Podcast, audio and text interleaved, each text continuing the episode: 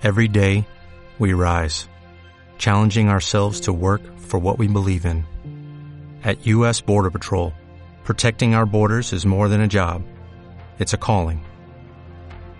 Agents answer the call, working together to keep our country and communities safe. If you're ready for a new mission, join U.S. Border Patrol and go beyond. Learn more at cbp.gov/careers. franciscoizuzquiza.com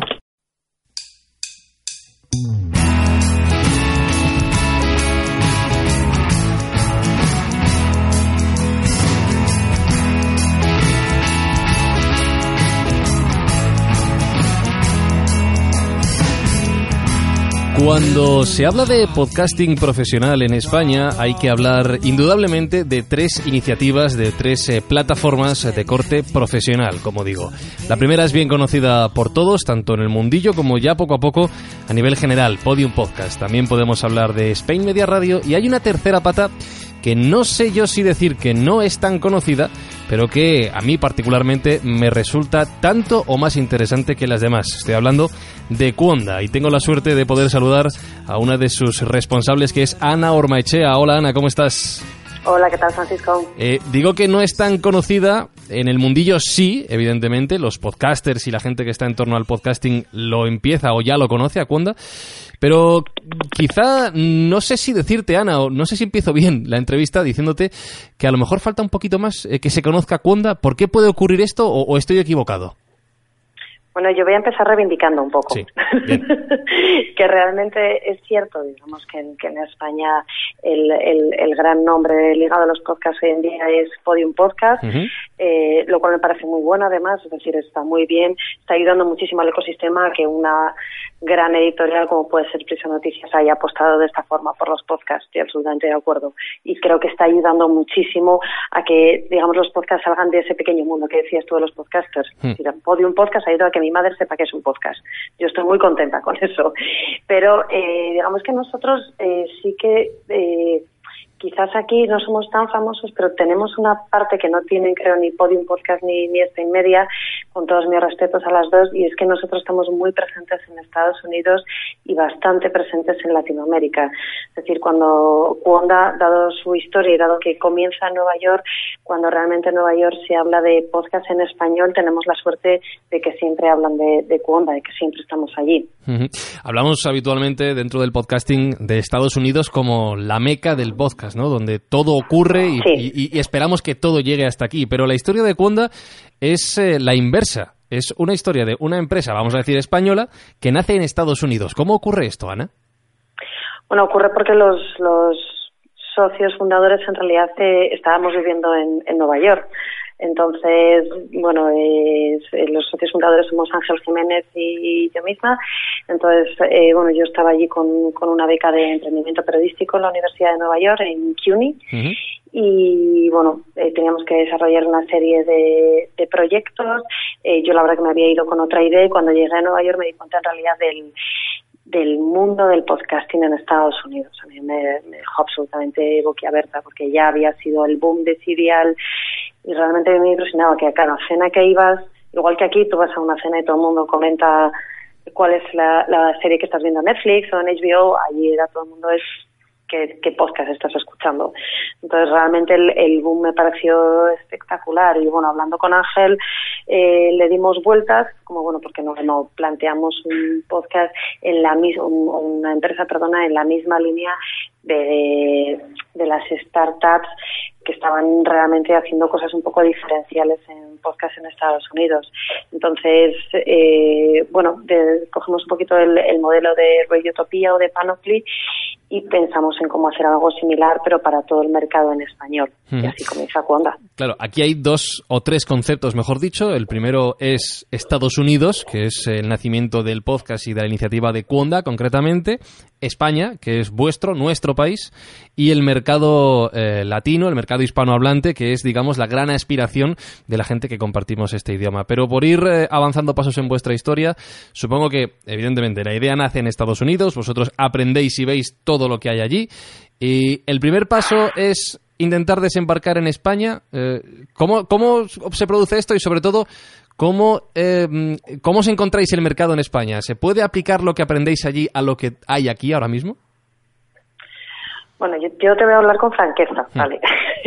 eh, la realidad es que, bueno, yo vuelvo a España, eh, presentamos el proyecto allí, eh, nos dan una pequeña beca en la propia universidad, eh, la Jet Jarvis, entonces, bueno, eh, yo decido volver a España porque en realidad mi trabajo estaba aquí y, bueno, fue lancemos el eh, es decir, empieza en Estados Unidos, el, nuestro mercado era el mercado en español y por lo tanto, digamos que nosotros sabíamos que económicamente el, mercado que nos interesa, como a todos, evidentemente, es el mercado en español de Estados Unidos, pero el primer mercado con el que nos sentimos cómodos y donde nosotros tenemos, digamos, un, mayor acercamiento y, unas posibilidades de empezar a andar es el de España. Entonces, yo cuando vengo aquí, eh, con el budget, digamos, que, que nos habían dado, eh, bueno, pues empezamos a trabajar con un equipo de comerciales y, y yo realmente sí que tenía esa mentalidad demasiado americana. Yo pensaba nuestro objetivo en realidad era eh, busquemos a los mejores podcasts que hay en español, les ayudamos, les ponemos ese sello de calidad, es decir, nosotros vemos que hay un problema de, descubrimiento de podcasts, es decir, entonces nosotros seamos esos curadores de los podcasts, busquemos los, los que más nos gusten en español, les ponemos ese sello de calidad, les ayudamos a aumentar la distribución y buscamos sponsorización. Pues bueno, eh, empezamos a hablar con los podcasters y luego empezamos a hablar con los con los eh, con los equipos comerciales.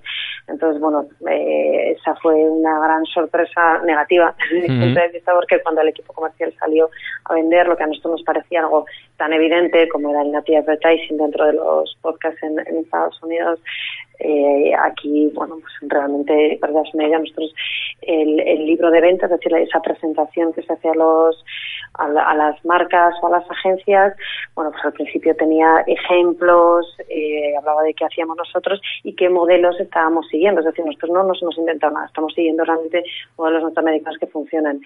Y después, pues llegó un momento en que al final teníamos como las 10 primeras páginas eh, trataban de explicar que eran podcast, porque nos dábamos cuenta de que llegábamos a los sitios y nadie sabía siquiera que eran podcast. Esto era hace dos años. Claro, eh, llegado a ese punto, y ahora te pregunto por cómo continúa la historia, eh, hay gente a la que yo he entrevistado que ha intentado hacer de alguna u otra manera esto mismo que tú me cuentas, eh, no tanto con ideas que ha recopilado, sino con ideas propias, y se han encontrado un no, esto no nos interesa.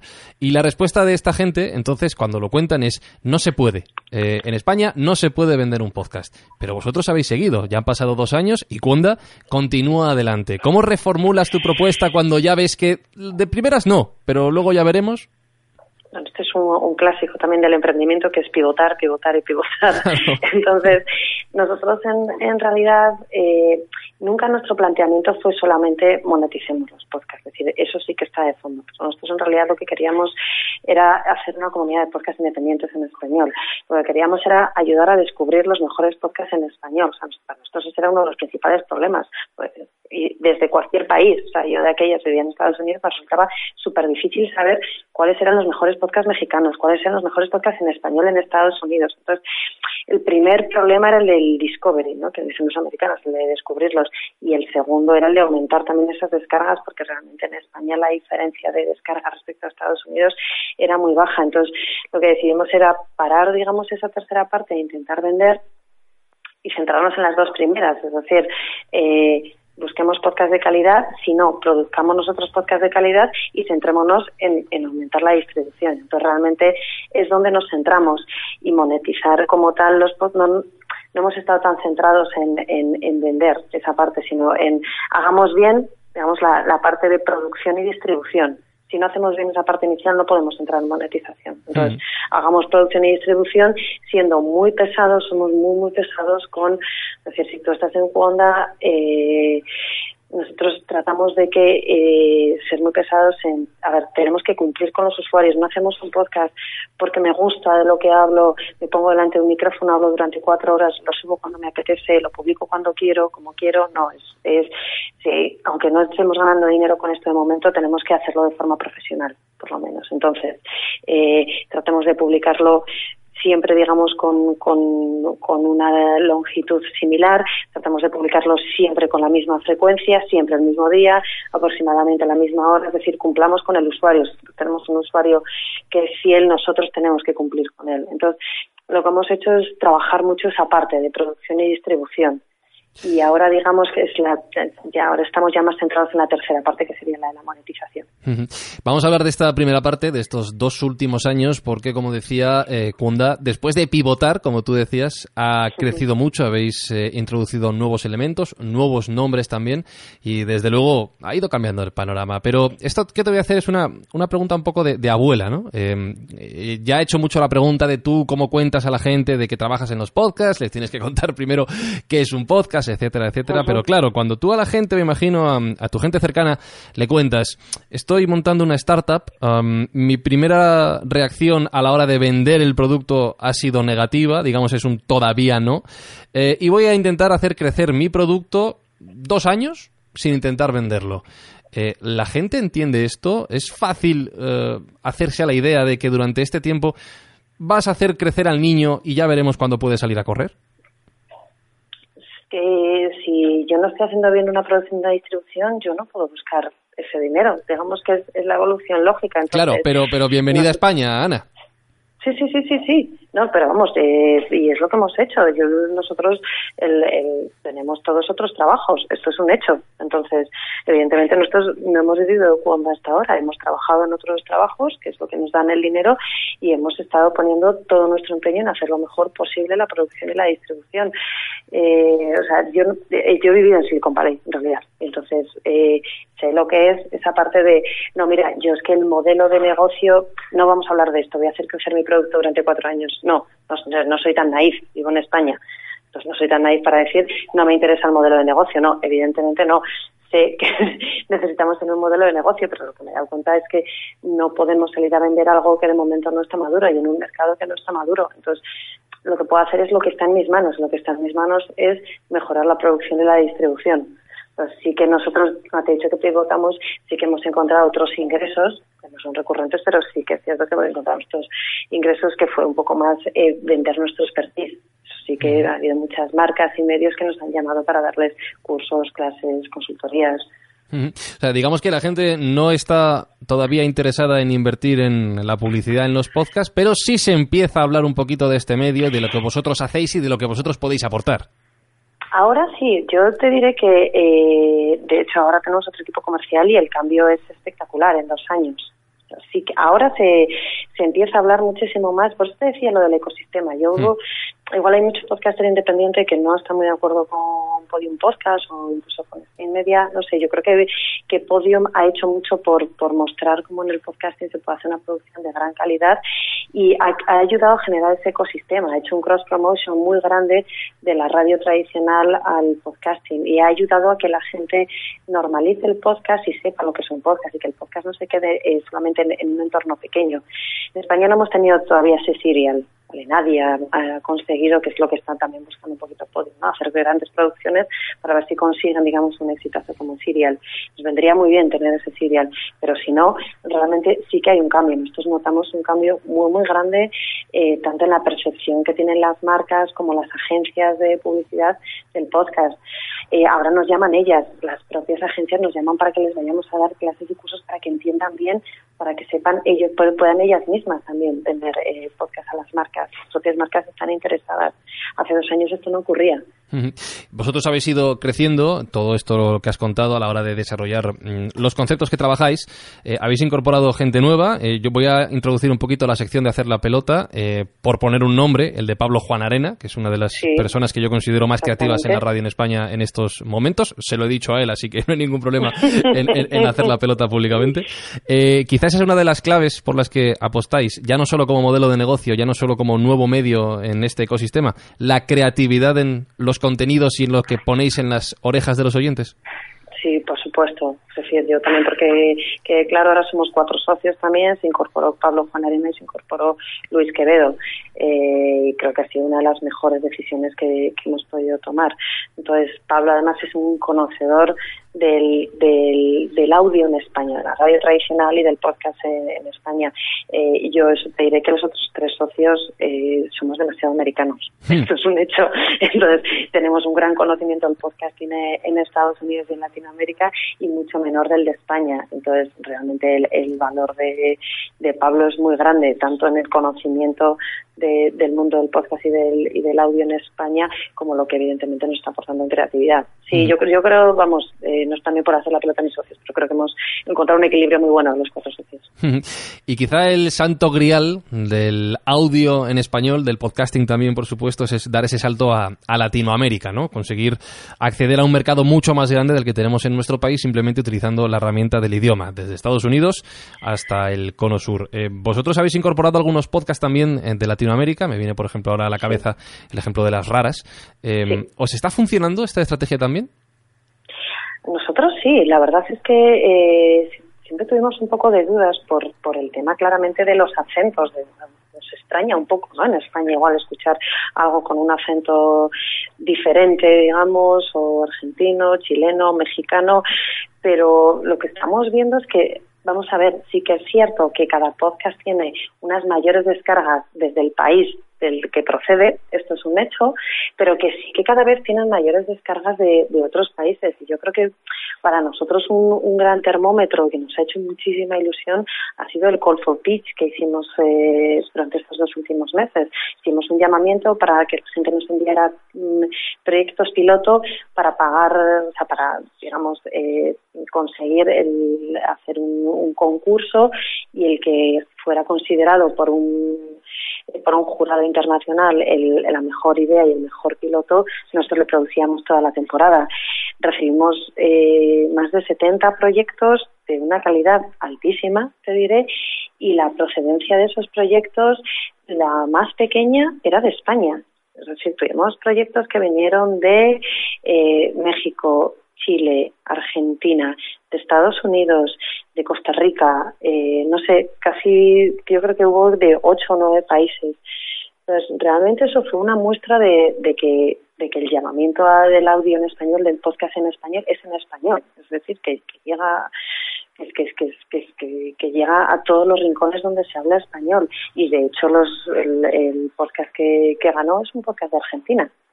Con lo cual, eh, ya no solo es que se demuestra que a lo mejor eh, decías tú que estabais preocupados de si en España importaría escuchar otros acentos, sino que a lo mejor también eh, el español de España puede dar el salto afuera de nuestras fronteras. Claro, o sea, nosotros cuando hablamos, por ejemplo, de, de aumentar la distribución, nosotros con esa distribución, para nosotros ese aumento de la distribución pasa por dos vías, sobre todo. Una que es la de los formatos, que es muy complicado y cualquier podcaster sabe lo difícil que es el, la shareability, ¿no? El, el, compartir audio en redes sociales, porque bueno, pues vídeos al final es más sencillo, audio es muy complicado de compartirlo tanto en Twitter como en Facebook o incluso WhatsApp, estamos haciendo pruebas. Esa es una de las partes y la otra en la distribución es el cross promotion, es decir, un podcast grande tira de otros podcasts que tienen menos eh, descargas. Eh, a nosotros en ese punto, a mí me es igual que sea un podcast de España que esté promocionando un podcast chileno o mexicano o de Estados Unidos, como puede ser el Valle de los Tercos. Entonces, y eso está funcionando y a los podcasters les parece absolutamente natural y al oyente le parece absolutamente natural. Hay dos grandes iniciativas eh, que habéis puesto en, durante, en marcha en Conda durante los últimos meses. Una es el Call for Pitch, que ya lo habéis comentado, este concurso que se celebró su final en Nueva York. Mm, la verdad es que está bastante bien la idea y por eso os felicito. Pero la otra iniciativa es eh, el proyecto que os ha financiado Google a través de su fondo eh, DNI, enfocado en la creación de una plataforma de hosting y de métricas para, fiables para vuestros podcasters. y se menciona aquí una palabra que de momento es quizá la más repetida, aparte de monetización, en el tema del podcasting. Métricas. ¿Es este el gran asunto pendiente del podcasting hoy en día? Es uno de los, vamos, es uno de los principales problemas. Yo generalmente cuando hablo de problemas del podcast, que hay muchísimos, pero digamos los que afectan al mercado en español, que la mayor parte están también en otros mercados, son tres claramente. Uno que es la fragmentación de plataformas e idiomas, es muy complicado encontrar esos podcasts. El segundo es la indexación del audio, eh, sigue siendo un, gran problema que, Google no te encuentre, sino, digamos, eh, realmente haces toda la, escribir todo lo que hablas. Y el tercero es la falta de estandarización de métricas. Hay una ausencia total de estandarización de métricas. Y ese fue uno de los principales problemas que nos encontramos cuando salimos a vender porque nosotros teníamos eh, siete podcasts que estaban en la comunidad, nosotros dependíamos de que cada uno de ellos nos enviara sus métricas. Son métricas diferentes, eh, pues uno los tiene en SoundCloud, el otro los tiene en Evox, uno es semanal, otro es mensual. Entonces, eh, ya es complicado que las marcas entiendan el podcast cuando ya además enseñas este festival de métricas, es muy complicado. Entonces, además de que no hay una estandarización, no tenemos un Comscore ni un Nielsen. Entonces, bueno, eso fue lo que nosotros le planteamos a, Google y en realidad digamos que el, objetivo de la plataforma es la monetización también. es decir, nosotros queremos eh, que haya esa estandarización y que lo que queremos todos es que sea lo más sencillo posible para las marcas. Queremos que el podcast eh, esté cómodo, por supuesto, el podcaster esté cómodo, que tenga el hosting con nosotros, por supuesto, pero lo que queremos es que sea lo más sencillo posible para las marcas y para las agencias. Esto es así.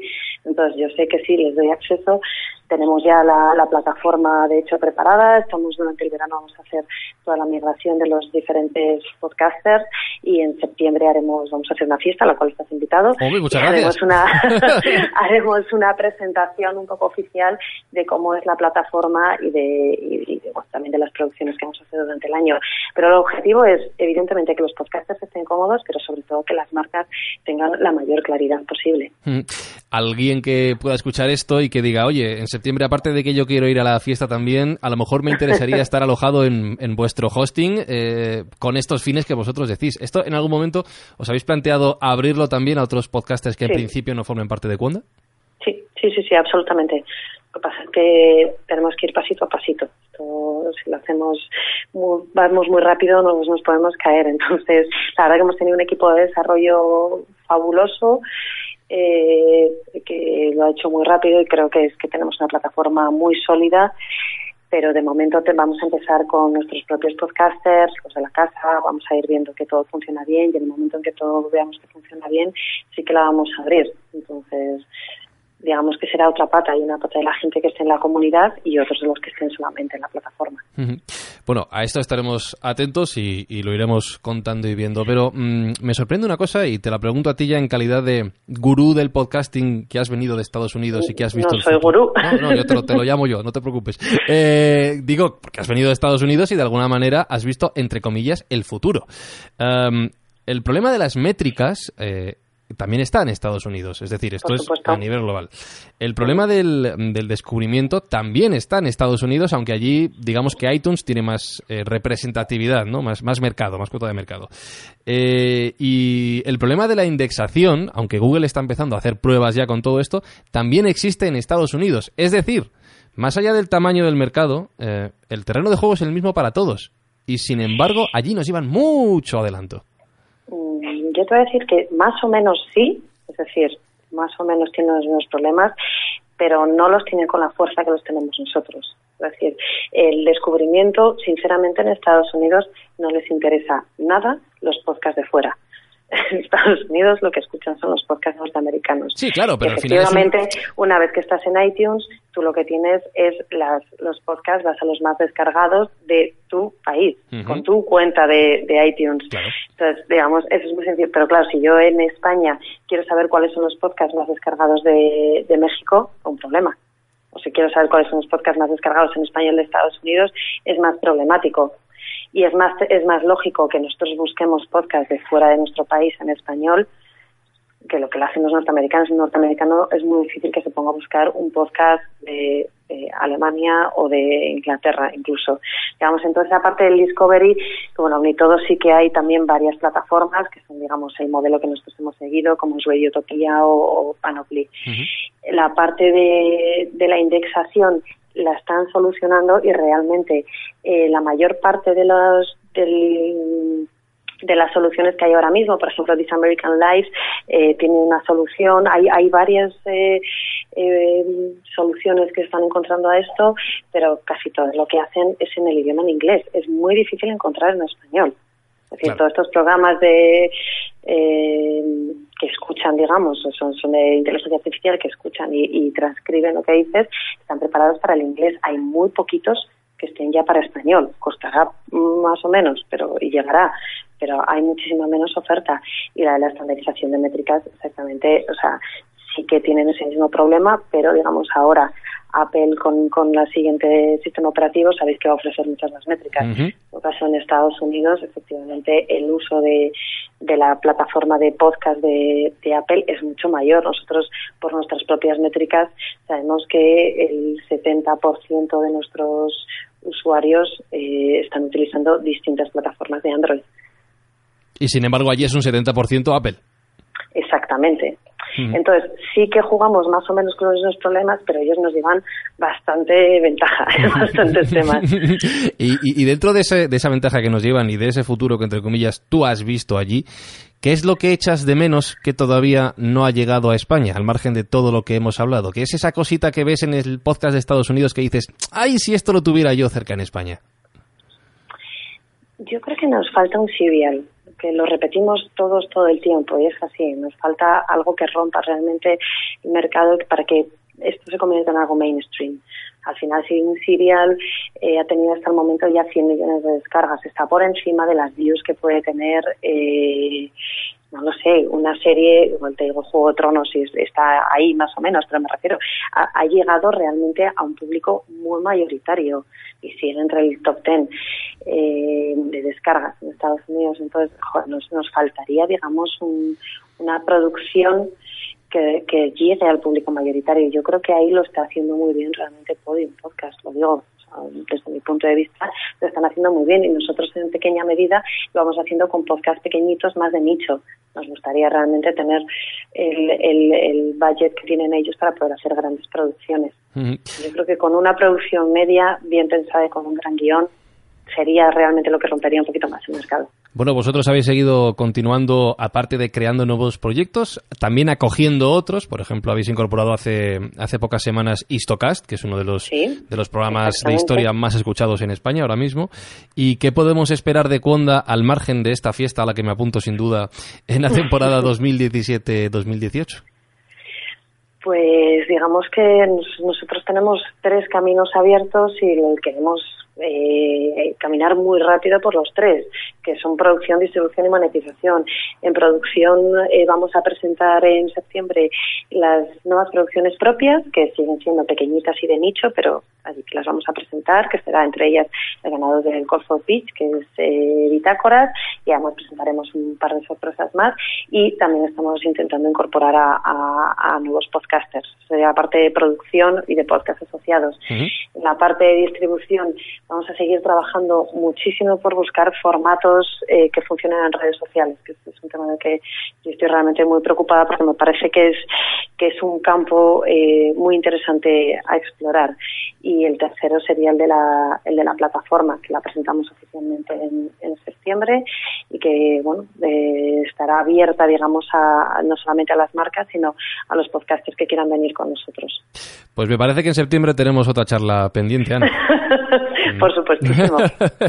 y una última pregunta. Esto ya como... Voy, a mm, contar una cosa que ha ocurrido a la hora de concertar esta entrevista, eh, espero que no te importe, y es que ha sido bastante complicado eh, que Ana y yo encontrásemos un hueco, aparte de problemas técnicos que he tenido yo, pero encontrar un hueco en, los que, en el que los dos pudiéramos eh, coincidir. Ya me habían avisado, me habían dicho algunos pajarillos, me han dicho, Fran, Ana es una mujer muy ocupada.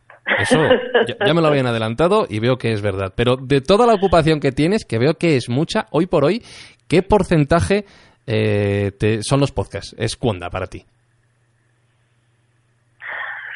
porcentaje, esto se dice porcentaje real o porcentaje de corazón, que es distinto, ¿eh? Porcentaje de corazón, yo, te veo en tus otros trabajos pensando en cuonda, eso me imagino que estará cerca del 100%. Por eso te lo digo. Y de nuestro día a día quizás puede ser un 40, un 45. Nuestra intención es, o nuestra intención realmente sería este año profesionalizarnos y, poder realmente dedicarnos 100% a esto. Pero bueno, como todos tenemos que pagar el alquiler, el colegio. Sí, sí, pero vamos, por lo que me vas diciendo, Cuonda es casi ya un trabajo a media jornada para ti. Sí. Y entiendo media jornada, jornada de 24 horas, o sea, son 12 horas al día. Sí, bueno, mira, tenemos una parte buena que al, al, vivir en distintas partes del mundo puedes hacer un Skype a las 2 de la mañana y no pasa nada. Nos parece a todos normal. Que no duermes, porque uno está en horario, pues dormimos poquito, pero porque nos gusta.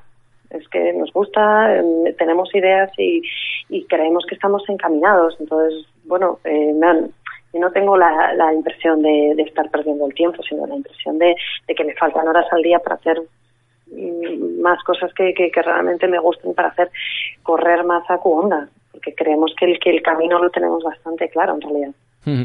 Pues bendita locura esta de, de Cuonda, esta falta de sueño, esta media jornada del 90% pensando en el proyecto y bendita locura en la que os habéis metido, que seguro que va a traer muchas cosas buenas, que lo iremos viendo, que lo iremos contando y que sobre todo vosotros lo iréis disfrutando y construyendo día a día con vuestro proyecto. Así que Ana, lo dicho, en septiembre tenemos una charla mm, y una fiesta pendiente, eso me lo apunto al rojo vivo en el calendario.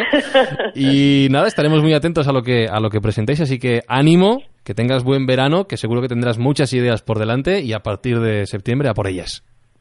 Perfecto, muchísimas gracias a vosotros por llamarnos. franciscoizuzquiza.com